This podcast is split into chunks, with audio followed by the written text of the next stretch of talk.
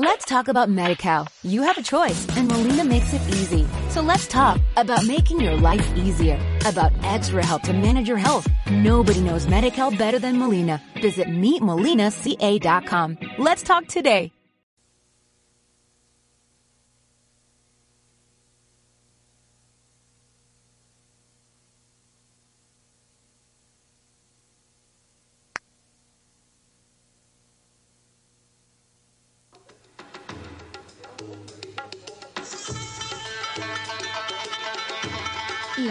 Mesiánica Israelita, con el patrocinio de la Congregación Mesiánica Jerusalén, ubicada en la ciudad de Davie, condado de Broward, Florida, presenta su programa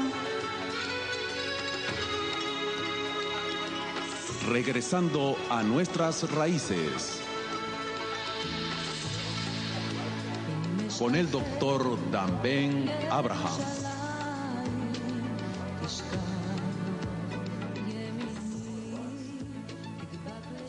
Qué bueno, qué bueno que estás con nosotros en este día para gozarnos en otro programa de Regresando a nuestras raíces. Yo soy Dan Ben Abraham y te envío un Shalom Ubraha, paz y bendición para ti y para tu casa. Ah, conmigo está hoy Yashua, a quien doy también la bienvenida.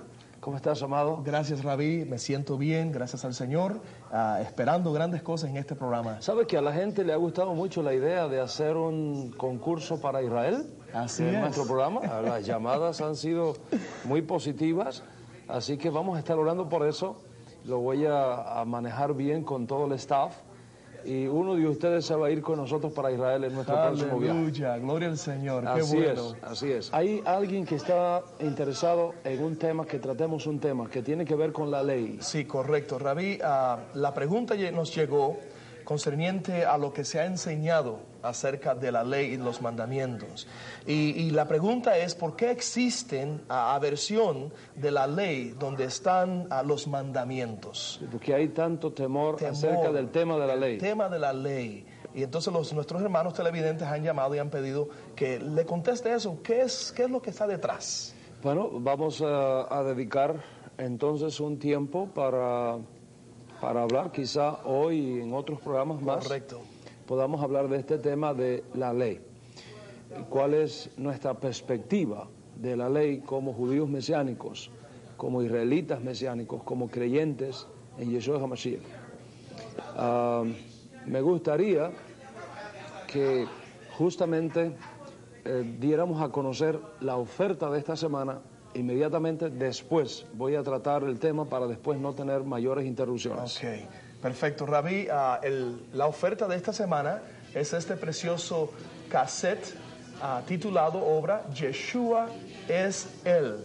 Y le invitamos a que usted nos llame a los teléfonos que aparecen en pantalla y cuando usted nos llama allí, no- nos, llama, ah, podemos enviarle este cassette completamente ah, envío por correo a su casa por 10 dólares. Así que si usted nos da una ofrenda de 10 dólares o más, le podemos hacer llegar este cassette, esta preciosa obra mesiánica, música mesiánica, Yeshua es Él, con temas preciosos, Ronnie, Ronnie, Bat Zion, Ronnie, gran, Ronnie. esa canción muy, muy judía, Ah, gran clamor, mi camoja, Mi camoja. Ah, la canción de Moisés, venid a Sion y somoja.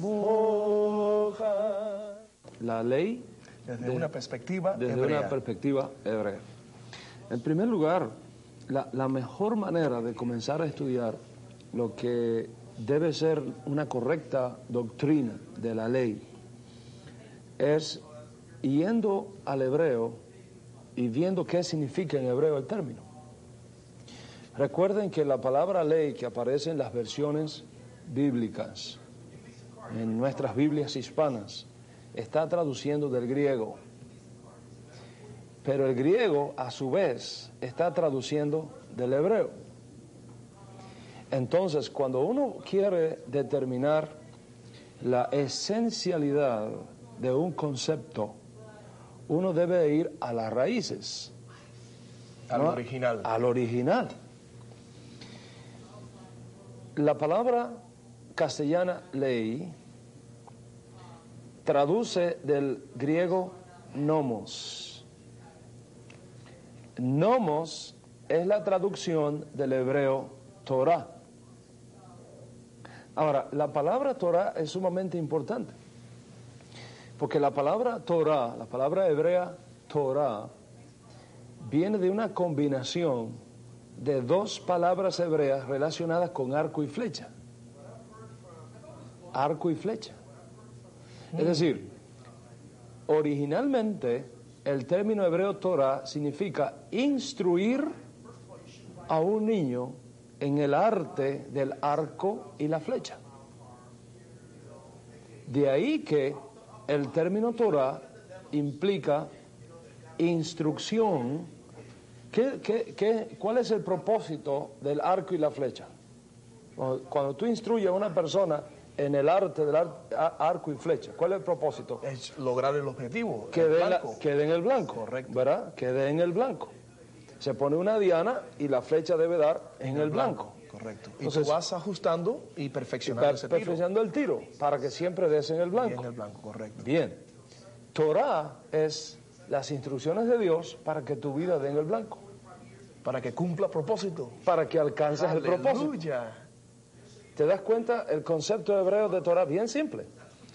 Torah son las instrucciones de Dios para que tu vida no se desvíe, sino que alcance el propósito por el cual Dios te ha creado. Qué tremendo. De ahí que Torah no está relacionado con ley, Arol, para nada. Torah, su significado primario es instrucción, es un manual. La Biblia es un manual de instrucción.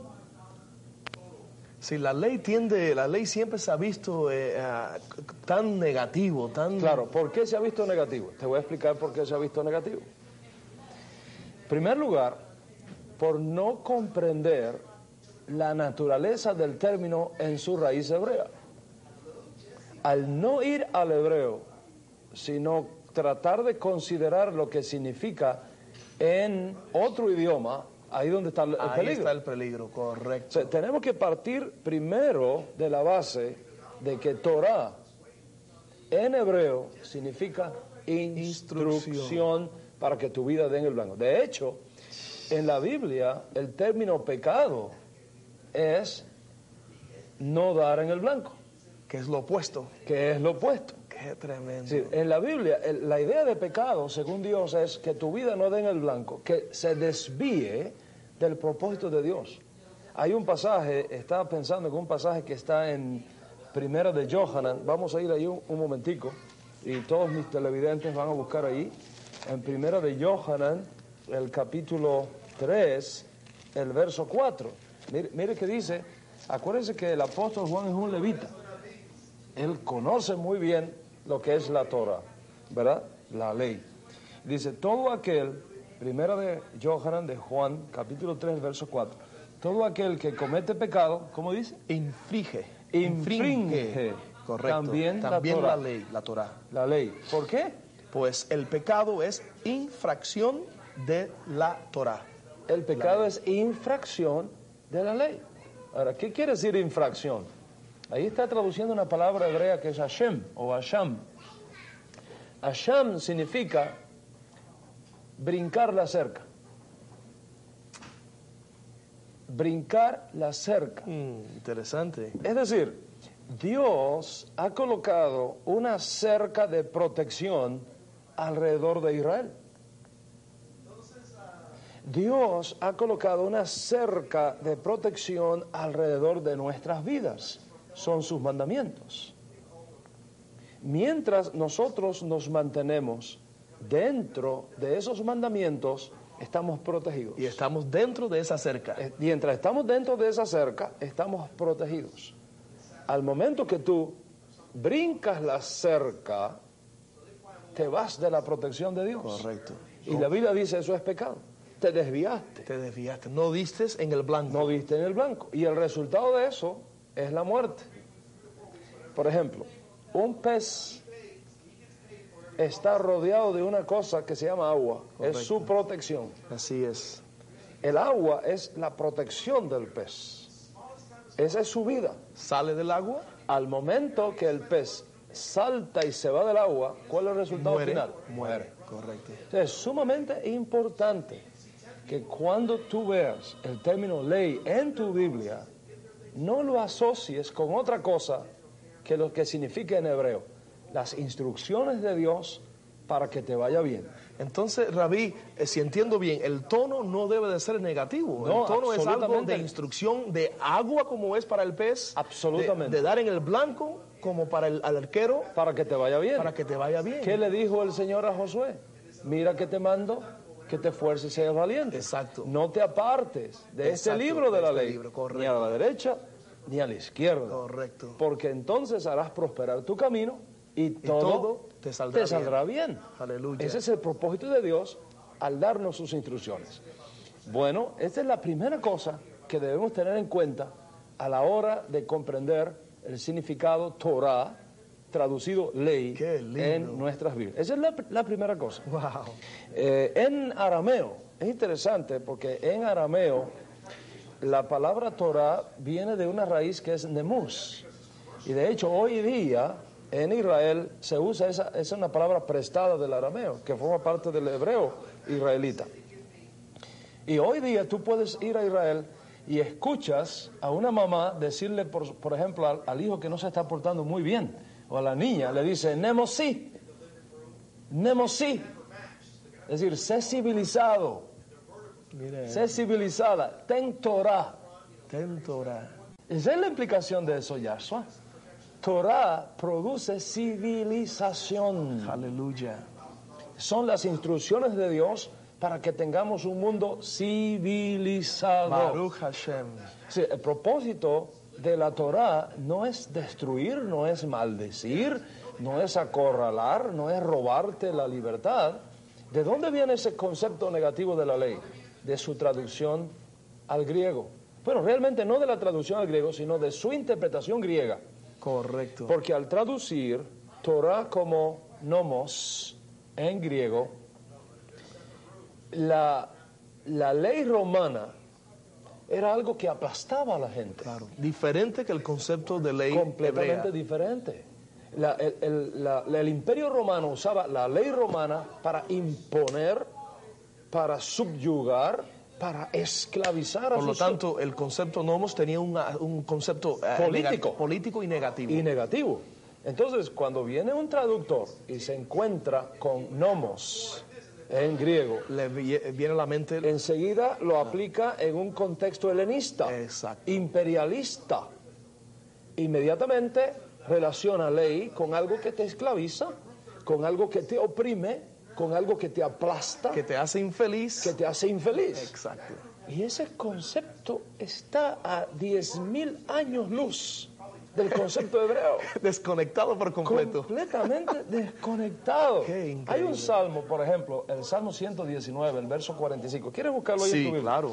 Y todos ustedes que me están escuchando, busque este texto en la, en la Escritura. Salmo 119, el verso 45. Verso 45 dice, y andaré en libertad, porque busqué tus mandamientos. Oh, sí. Aleluya. La ley no tiene absolutamente nada que ver con esclavitud. Es contrario, es libertad. Es libertad, la verdadera libertad. La verdadera libertad no es hacer lo que a mí me dé la gana. Claro, eso es libertinaje. Eso es libertinaje, eso es y perversión. eso es pecado, eso es salir fuera Eso de la cerca. es brincar la cerca, Brincar la cerca, salir de la zona de seguridad. Exacto. ¿Qué es lo que está pasando en nuestra sociedad por haber quitado los mandamientos de la escuela pública? Claro, la corrupción que hay en la ¿Verdad? escuela. Tenemos que hacer volver la Torah a nuestra Que generación. coloca la cerca alrededor de nuestros muchachos. que es lo que trae protección, Protección a sus mentes, a sus corazones. a sus corazones, que les ayuda a dar en el blanco. El propósito de Adonai para sus vidas. Exactamente. Uh, aleluya. cuando, cuando comenzamos a tomarle este gusto a la Torah desde una perspectiva hebrea, no griega, no romana, no helenista, entonces las cosas comienzan a cambiar. Nos damos cuenta que lejos de ser un problema, es una bendición. Un regalo de. Adonai. Un regalo del Señor para nuestras vidas. Gloria al Señor. Y, y no participar de este regalo es una verdadera tragedia. Es una verdadera tragedia. ¿Qué dice el Salmo 1? Bienaventurado Es el varón. es el varón. Correcto. Yo siempre, cada vez que me encuentro con la palabra bienaventurado, rectifico. Y les recuerdo a mis hermanos que no es bienaventurado, es bendecido. Bendecido. Porque bienaventurado está relacionado con una diosa pagana, la diosa Ventura, que no está ni en el original hebreo ni en el manuscrito griego, sino que es una- un problema de traducción. Increíble. Entonces, tenemos que eliminar todo elemento pagano, no solamente de la escritura, en la forma como ha sido traducida, sino de nuestro vocabulario. Así es. Así que es bienaventurado. ¿Cómo sigue diciendo? Bendecido es el Quiero varón. decir bendecido, no bienaventurado, exactamente. Bendecido es el varón que no anduvo en consejo de malos, ni estuvo en camino de pecadores, ni en silla de escarnecedores se ha sentado, sino que en la ley de Adonai, de Jehová, está su delicia y en su ley medita de día y de noche. ¿Será? Será como árbol plantado junto a corrientes de aguas, que da su fruto en su tiempo y su hoja no cae, y todo lo que hace prosperará. Prosperará. Ahora, ¿sabes qué quiere decir prosperar en hebreo? Tengo, tengo deseo de dejarlo para mañana, pero voy a matar su curiosidad. Aleluya. Prosperar significa hacerte alcanzar el propósito, Aleluya. ayudarte para alcanzar el propósito. ¿Está en claro este salmo entonces? Dice, dice que la palabra del Señor, la ley del Señor, cuando tú amas la ley del Señor, cuando tú meditas en la ley del Señor, cuando tú guardas los mandamientos del Señor, el resultado es prosperidad. Decir, las cosas te van a ir bien y Dios va a ayudarte para alcanzar el propósito para. Aleluya. Esa es la primera cosa que forma parte de lo que es la base de eh, la doctrina de la ley desde una perspectiva hebrea. Ahora, tenemos en la escritura varias expresiones que son negativas con respecto de la ley. ¿Cuáles son esas expresiones? Pablo usa esta expresión, bajo la ley, las obras de la ley, el yugo de la ley. Eso es negativo. Pero ¿qué quiere decir eso realmente? Pablo está hablando de la Torá, de Moisés, de la Escritura, o está hablando de otra cosa. Hay un texto que yo creo que expresa muy bien el, el concepto que tuvo Yeshua de la ley. Está en Matillahu, en el capítulo 5, los versículos 17 al 19. Así que busque ahí en su Biblia, ahí en su casa, en Matillahu o Matai, capítulo 5, versículos 17 al 19. Matillahu es el nombre hebreo que tú conoces posiblemente con el nombre de Mateo. Así que acuérdate, eh, Mateo no es Mateo, es Matillahu, es un judío quien lo escribió. Y vamos a ver qué dice este judío de los dichos de Yeshua como él nos lo preservó para nosotros en el capítulo 5 a partir del verso 17. ¿Quieres leer? Si dice así Rabí, Matillahu, capítulo 5, verso 17 en adelante. No penséis, dice Yeshua, que he venido para abrogar la ley o los profetas. No he venido para abrogar, sino para cumplir. Porque de cierto os digo que hasta que pasen el cielo y la tierra, ni una jota ni una tilde pasará de la ley hasta que todo se haya cumplido.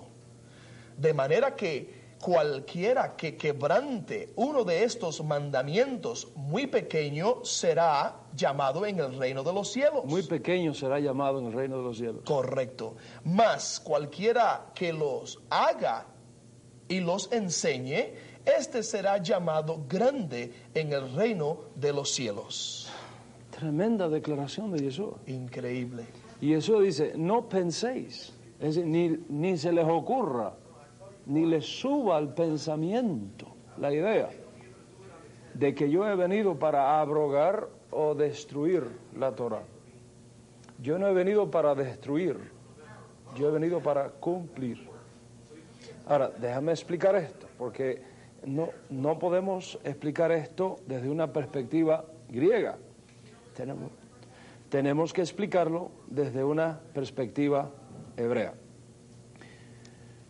Hay dos palabras que Jesús usa aquí que son claves. Abrogar y cumplir.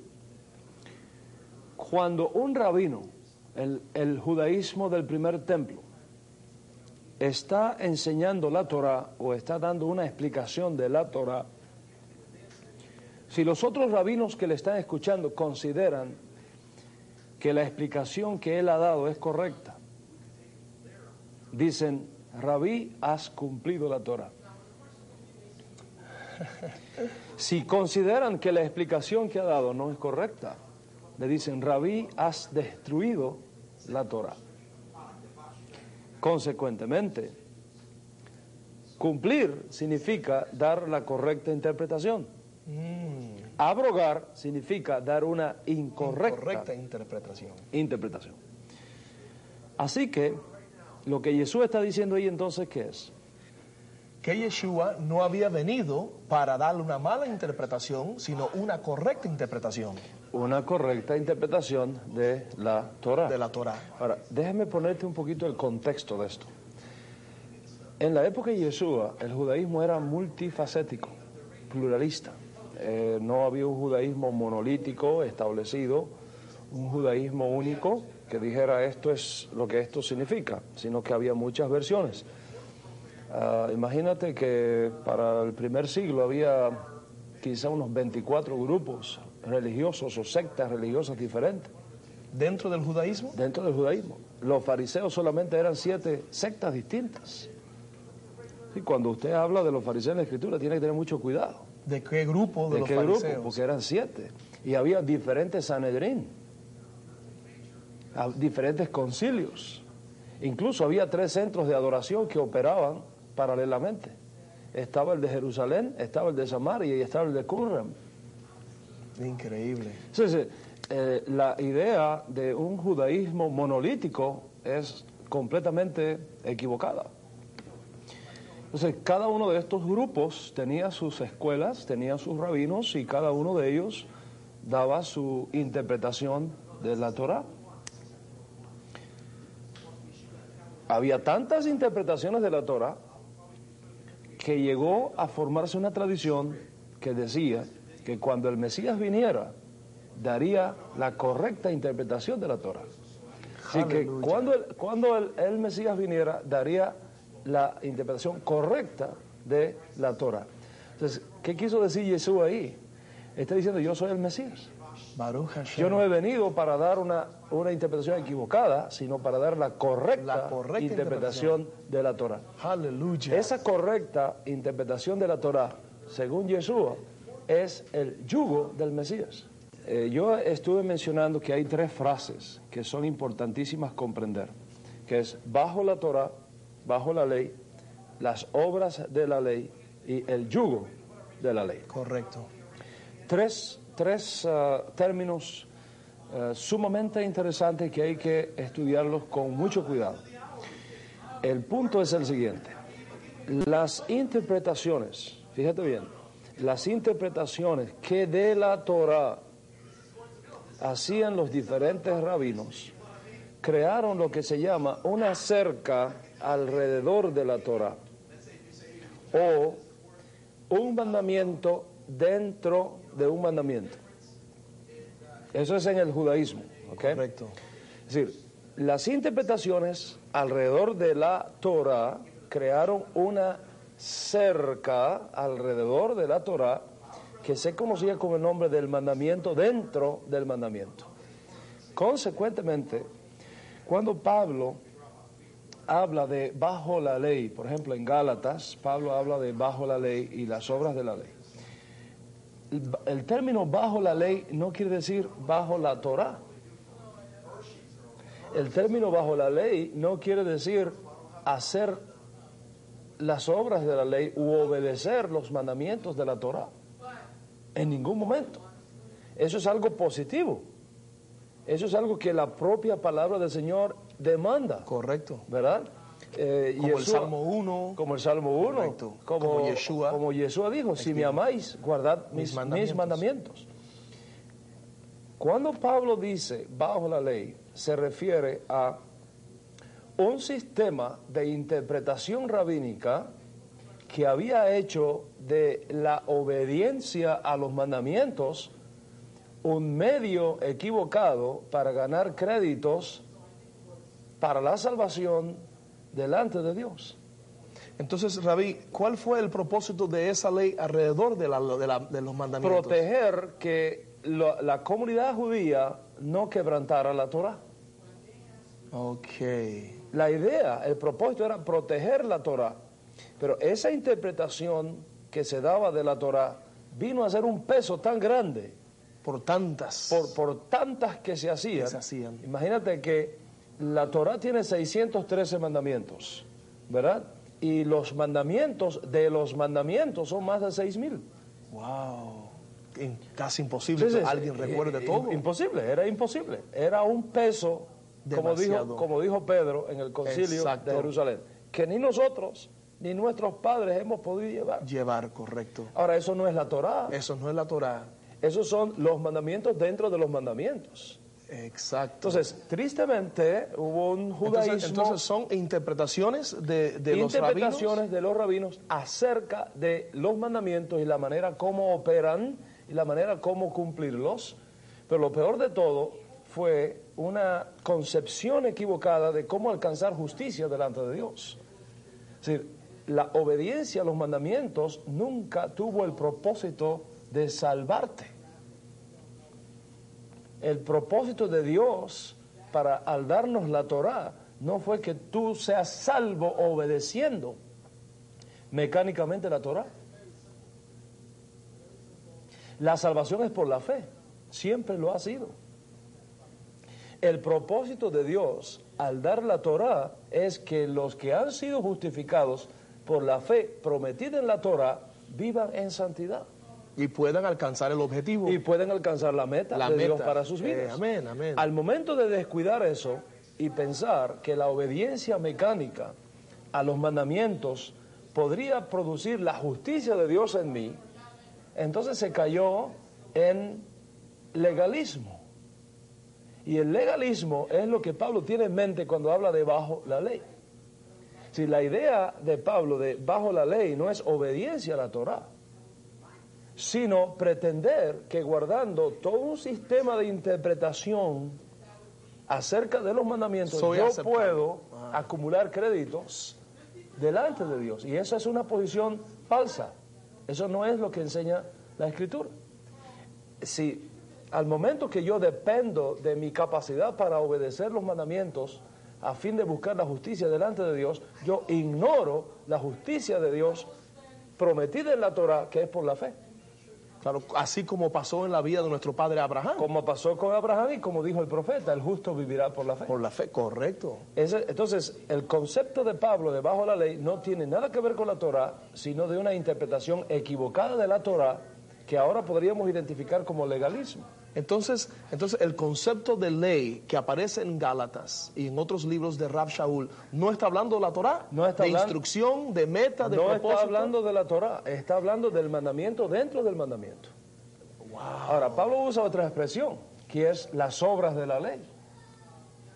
Las obras de la ley no es cierto estilo de vida que resulta por mi obediencia a los mandamientos.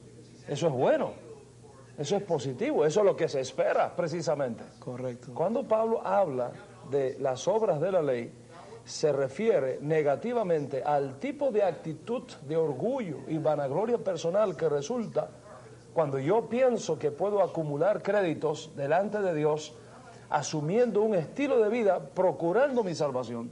Que tiene otro enfoque, no Otro es ese. enfoque, Correcto. que fue precisamente el que Yeshua condena Correcto. cuando habla de dos hombres que suben a la sinagoga a orar. Correcto. El uno era Se orgulloso, orgulloso. yo no soy como los demás, yo hago esto, yo hago aquello, yo no soy ni siquiera como este hombre. Esa actitud equivocada, que es un estilo de vida equivocado, es lo que Pablo llama las obras de la ley. Entonces, cuando viene un hermano que no conoce esto y se encuentra a Pablo hablando de bajo la ley desde una perspectiva negativa, Conectan equivocadamente. Inme- inmediatamente relacionan que la ley es algo que, que te oprime, que te esclaviza Claro. y, y- y que te arruina. Y no es nada. Y, y no es nada más nada lejos, más lejos. del pensamiento de Pablo ni del propósito de las escrituras. Increíble. O sea, aquí viene el concepto del yugo de la Torah. ¿Qué cosa es el yugo?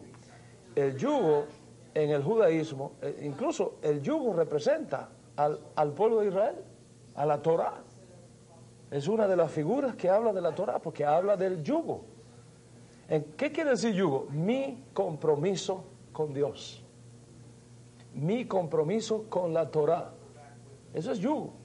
Ahora, cuando el yugo no es aplicado correctamente, se convierte en legalismo, lo cual te arruina y te destruye. Por eso es que Jesús dice, venid a mí todos los que estáis trabajados y cargados, que yo os haré descansar. Llevad mi yugo sobre vosotros Que es ligero. y aprended de mí, que es, porque ligera es mi carga. Mi carga. ¿Verdad? Ligera es mi carga. Es decir, la interpretación que Jesús da de la Torah era algo, era algo Llevable, llevadero, era llevadero, posible. Correcto. Porque no, no, no tenía la intención de procurar la salvación por una obediencia mecánica, sino como resultado De del amor Aleluya. que viene como consecuencia de la salvación que Dios me ha dado a través de Baruch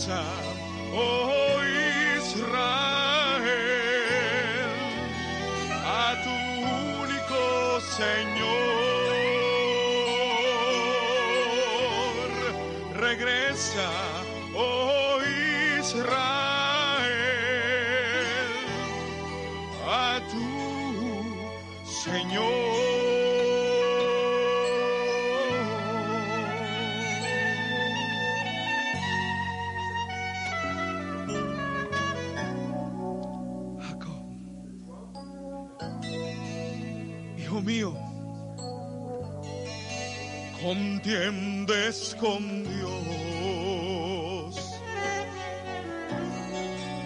Te llama el Santo de Israel, Yeshua Adonai. Regresa, oh Israel, a tu único Señor. Regresa, oh Israel, a tu Señor. Y como en los días que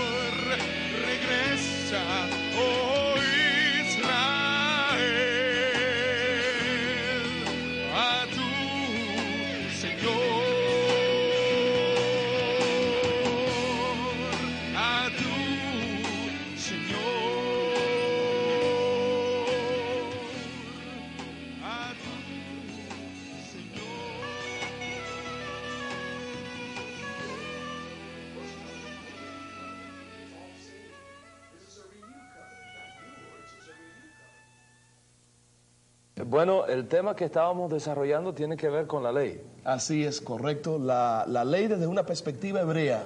Y mesiánica. Y mesiánica. Muy bien.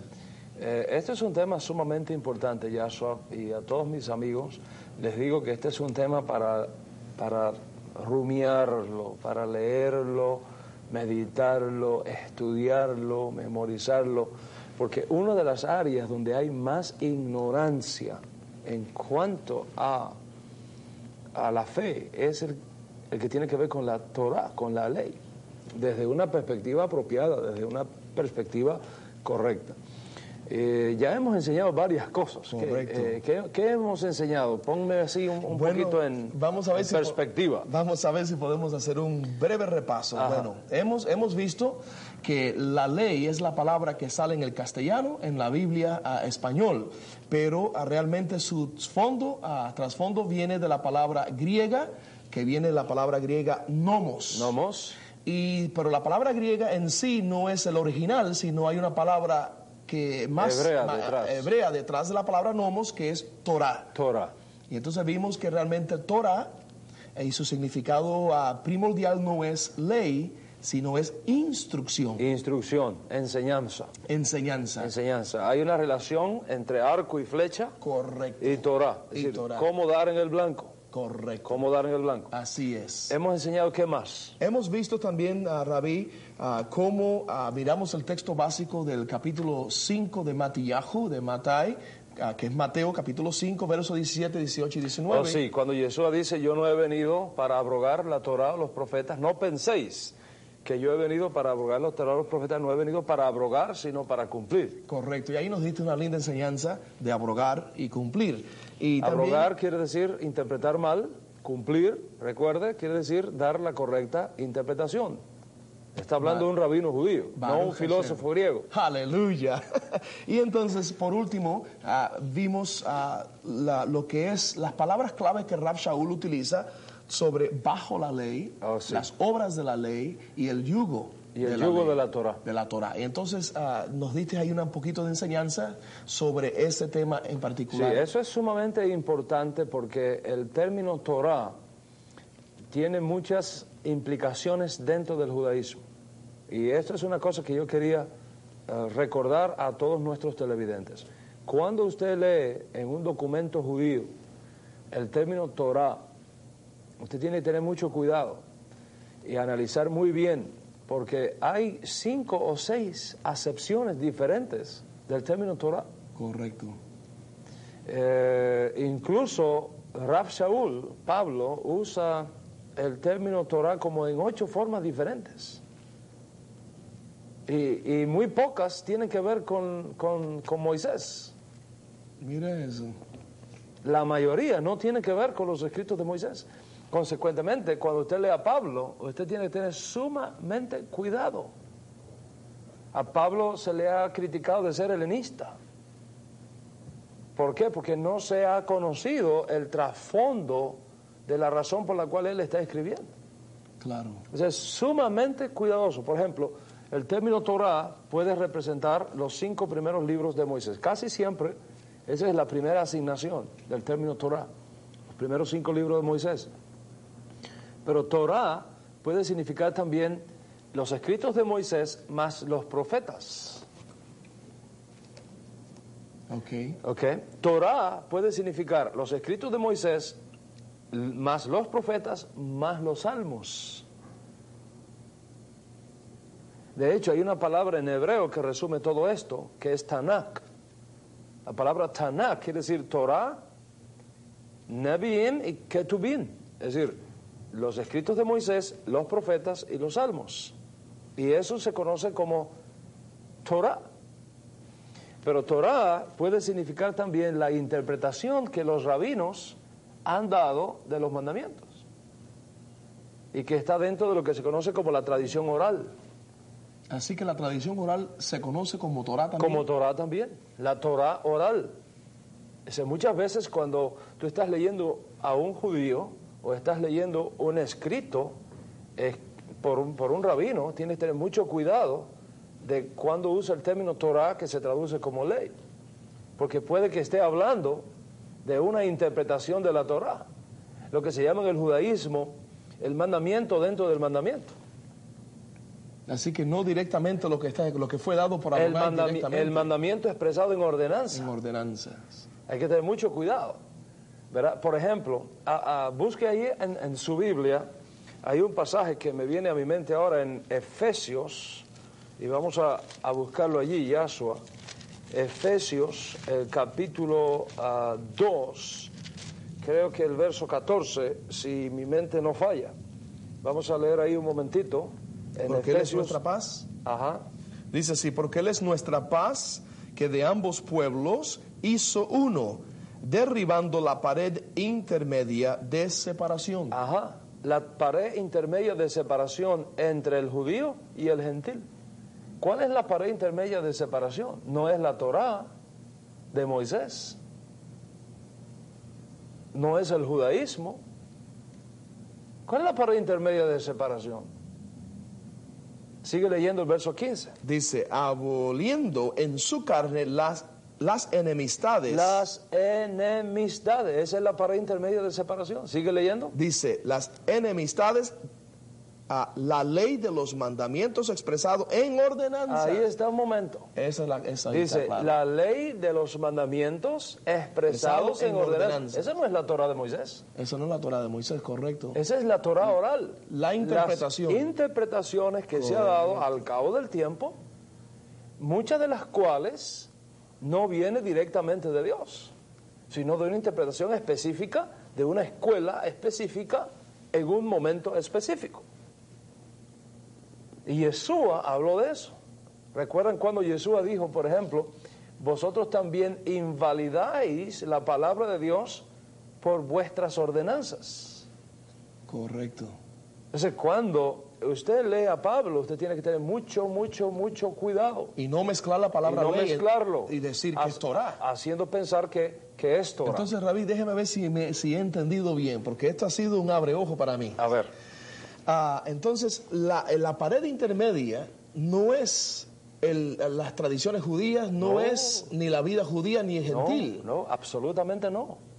Si el Señor dio eso siempre abierto para todos. Así que la, la, la Torah, los mandamientos, no es ni aún la pared intermedia. No es la pared intermedia, absolutamente no.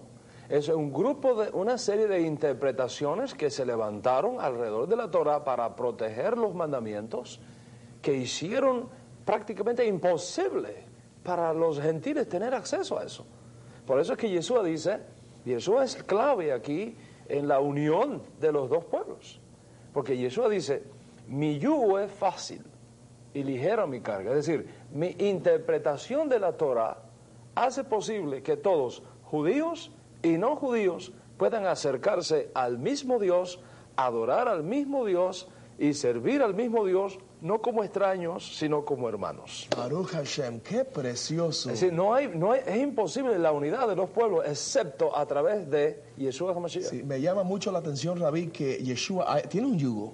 Tiene no un es que yugo. no hay. No hay yugo, Así que hay un yugo. Los mandamientos están. Están. Simplemente interpretado por la boca del Mesías. Por la boca de Que Mashiach. unifica a los dos pueblos. que unifica a los, a los dos pueblos, exactamente. Aleluya. Exactamente. Bueno, eh, vamos a continuar eh, mirando la escritura, pero antes eh, me hablabas de la oferta que estás haciendo para esta semana. Sí, estamos ah, promoviendo esta semana para todos los hermanos que nos llamen a los teléfonos que aparecen en pantalla y con una donación de, de, seis, de 10 dólares o más, usted podrá recibir a vuelta de correo en su casa este precioso, ah, preciosos cassette. Yeshua es Él, este precioso cassette, Yeshua es Él. Así que le animamos a que nos llame y de esa manera usted mantiene el ministerio y esta señal en el aire a través de este programa Regresando a Nuestras Raíces. Le invitamos a que nos llame.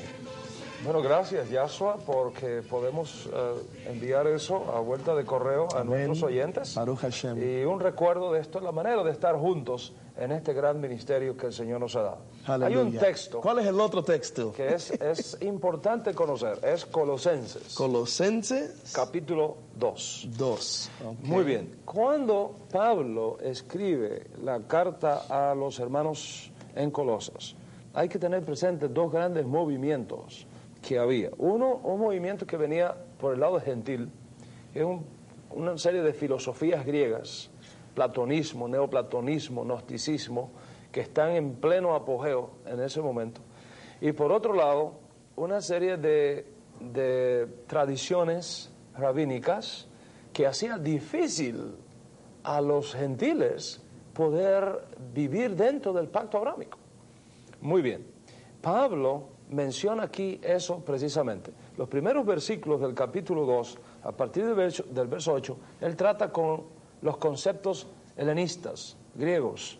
Pero aquí en el, en el versículo 13 y 14, él habla de algo sumamente interesante. Él dice, y a vosotros, ¿quiénes son vosotros? Los destinatarios de la carta. Es decir, mayoritariamente creyentes de origen gentil. Correcto. ¿verdad?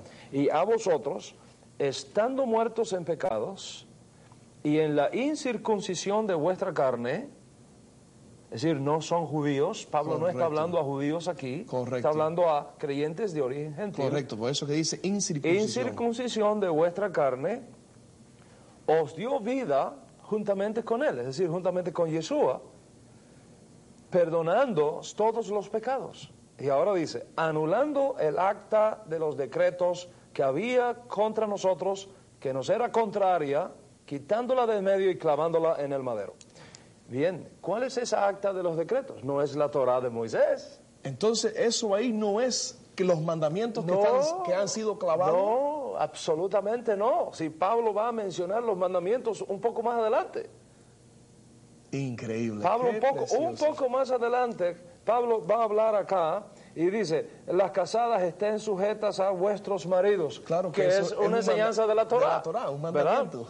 Eh, eh, eh, el- Los eh, hijos obedeced a vuestros padres. es, es un mandamiento de la Torah.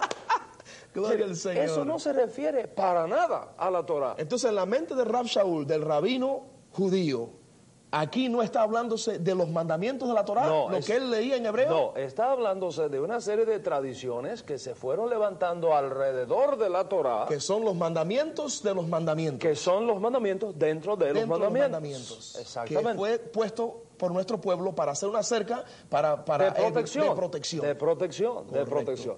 Sí, cuando estudiamos a Pablo, teniendo en cuenta el trasfondo hebreo que está detrás, nos encontramos con la verdadera doctrina de Pablo, con la verdadera teología que de no es Pablo. un helenista. Que no es un ni, helenista. Ni uno que dejó de ser judío. Jamás. Correcto. Ni el creador del cristianismo, como se dice por ahí. Pablo nunca rompió con el judaísmo. Qué precioso. Es más, al final de su vida, Pablo dice en, en- en Hechos capítulo 28, cuando él se encuentra con los líderes judíos en Roma, Correcto. Pablo dice, no ha hecho nada ni contra la ley, ni contra el templo, ni contra las costumbres de nuestros padres. Correcto. Al final de su vida. Al casi. final de su vida. ¿Entiendes? Entonces, eso es sumamente importante. Este es un tiempo de restauración y yo pienso que hoy día eh, también la figura de Pablo va, va a ser restaurada, especialmente dentro de, de nuestro pueblo. Así que cuando hablamos de Torah, tenemos que tener mucho cuidado del contexto en el cual el término Torah, traducido nomos o ley, tiene en nuestras Biblias. Incluso, Torah puede representar una sección dentro de la Torah. Por ejemplo, las ah, instrucciones con respecto de los levitas en el templo se considera como Torah. Mira eso, qué tremendo. Se considera Torah y al considerarse Torah porque son las instrucciones para los levitas. Eso se traduce la ley levítica. Ahora, en Hebreos tú encuentras esta expresión al decir nuevo pacto hace viejo al primero y lo que está viejo está próximo a desaparecer. Cuando tú miras el contexto te das cuenta de que se refiere al sacerdocio levítico. Por lo tanto, está hablando de una sección dentro Está- de la Torá, Claro, ¿por qué? que también es Torá. que también es Torah. ¿Por qué dice eso? Porque los sacrificios por el pecado instituidos en el sacerdocio levítico apuntaban proféticamente hacia la ofrenda que haría Yeshua como el Mesías de Israel por el pecado de todo Israel y del mundo. Consecuentemente, cuando aquella ofrenda por el pecado, representada en una serie de sacrificios por el pecado, establecida a través de animales, se cumple en la figura de Yeshua HaMashiach, todo esto queda sin efecto. Sí, no hay necesidad de una nueva ofrenda por el pecado, porque la sangre de Yeshua es válida para perdonar permanentemente el pecado. Baruch Hashem. Sí, en las ofrendas por el pecado, según el sacerdocio levítico, todos los años había que hacer memoria de los mismos pecados. En el día de Yom Kippur. En el día de Yom Kippur específicamente, y en otros días más, pero específicamente en el día de Yom Kippur. ¿Por qué había que hacer memoria de los mismos pecados? Porque no podía perdonar permanentemente el pecado. Porque no, no era así como Dios lo había diseñado en el aspecto de que ese cordero animal no iba a quitar el pecado to- sí, permanentemente. No, era un tipo, Un era una, una sombra Una sombra de aquella ofrenda perfecta, Perfecta. que sería realizada en el cuerpo de Yeshua HaMashiach. correcto. Por eso es que el, el autor de Hebreos, Pablo, cuando escribe a los, a los judíos mesiánicos, en el primer siglo dice, pero venido Mashiach, venido Mashiach, con una sola ofrenda, ha hecho perfectos para siempre a los que por el medio de él se acercan a Dios. ¿Sabe que me llama mucho la atención, Dan? Aquel día que tú estabas ministrando la palabra y mencionaste de que cuando Abraham fue con Isaac, su hijo, al monte Oreb, al monte de eh, Moriah. Moriah, de Moriah, y fue a sacrificar, dijo, Adonai proveerá Cordero. cordero. Pero Adonai no proveyó cordero en ese momento. No, no proveyó Y eso cordero. fue una tremenda enseñanza que después tú lo conectaste Exacto. a, Proveyó carnero. Proveyó carnero. No cordero. No cordero. Pues si hubiese provisto cordero, Abraham y todos los que venimos después de él hubiéramos pensado que la provisión era el cordero del animal. Del animal. Y no era así. Y el- la provisión era un cordero pero distinto. Pero distinto. Aquel de quien dijo Johanan, He aquí, he ahí el cordero, cordero de Elohim. de Elohim, que quita el pecado del mundo. Aleluya. Gloria al Señor. Bendito sea el nombre. Hashem. Consecuentemente, cuando hablamos de Torah, tenemos que mirar todo el espectro que este término tiene. Jamás, jamás, jamás, ni los profetas de Israel, ni Yeshua, ni Pablo, ni el resto de los apóstoles son anti-Torah. That's right. Todo lo contrario, son pro-Torah. Gloria al Señor. No, no- no, si hay algo que ha dañado las relaciones entre el cristianismo y el judaísmo, Ha sido ese punto. ha sido precisamente la doctrina de la Torah. Al momento que usted dice que el Mesías quitó la Torah, que ya estamos sin Torah, Ya. y al momento que usted dice que Rab Shaul quitó la Torah, que ya no hay Torah, que ahora usted, usted no tiene Torah, ya usted no tiene nada que hacer con el judaísmo.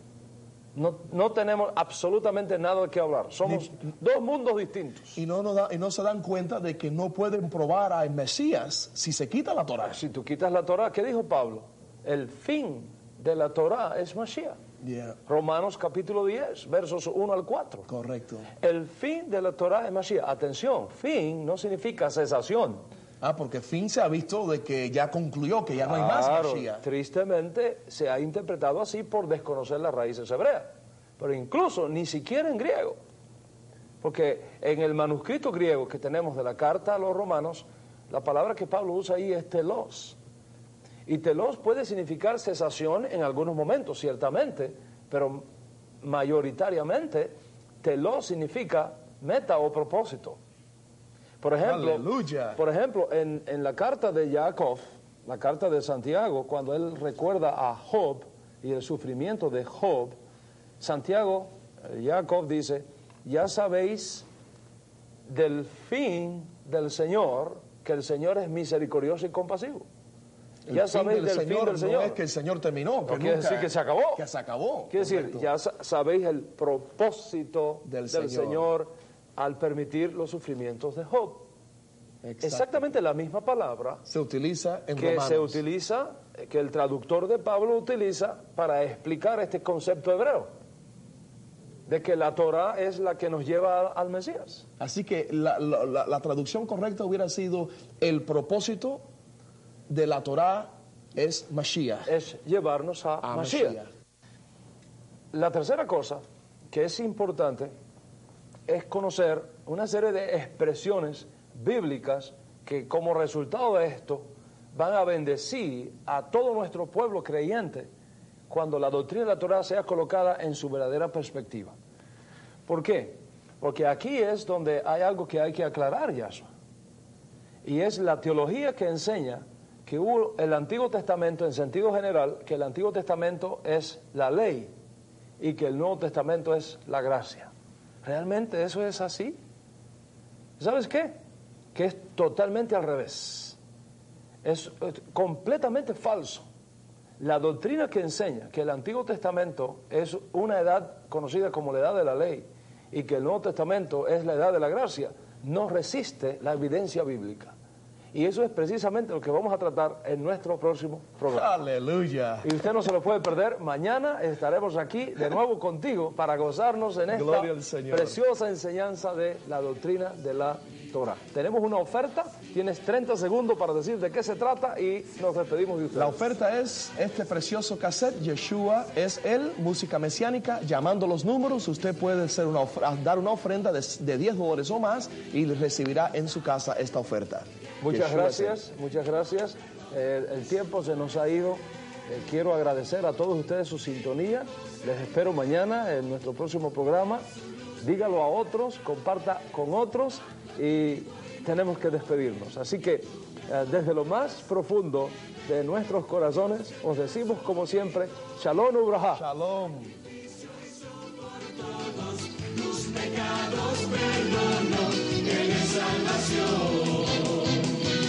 Yeshua is say?